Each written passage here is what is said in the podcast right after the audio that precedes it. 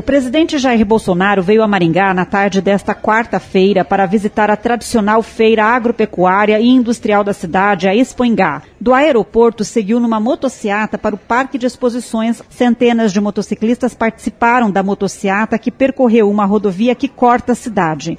No parque, o presidente seguiu por um corredor, conhecendo os estandes da feira e cumprimentando e tirando fotos com apoiadores. Num palanque montado na arena de shows, o presidente discursou para milhares de pessoas. No discurso, o presidente Jair Bolsonaro disse que o mundo passa por momentos difíceis e que todos os países sofrem com o aumento no preço dos combustíveis. Mas no Brasil, os efeitos são menos drásticos. O mundo passa por momentos difíceis. No Brasil, não é diferente. Converso com gente de embaixadas e adjutâncias militares quase que diariamente. Como está a situação daquele país naquele dia? O Brasil é um país abençoado.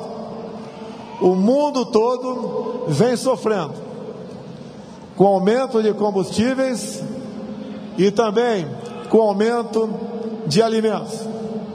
Apesar da inflação estar alta no Brasil, bem como a questão dos combustíveis, na nossa terra, os efeitos são menores. E o presidente culpou os governadores pela crise financeira, porque eles determinaram o fechamento de empresas durante a pandemia. Que isso que nós passamos no momento é fruto de uma política equivocada adotada por muitos governadores por ocasião da pandemia, que foi aquela márcia Fica em casa que a economia a gente vê depois.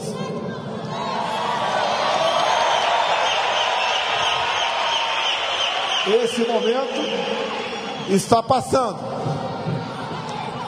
Tenho certeza que muitos governadores, caso algo semelhante vier acontecer no futuro, que espera que não ocorra, saberão melhor se comportar.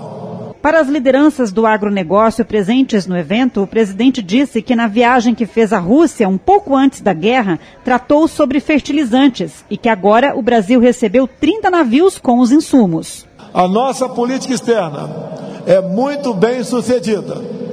E nesse quesito, há poucos dias, aportaram no Brasil quase 30 navios com fertilizantes vindo da Rússia.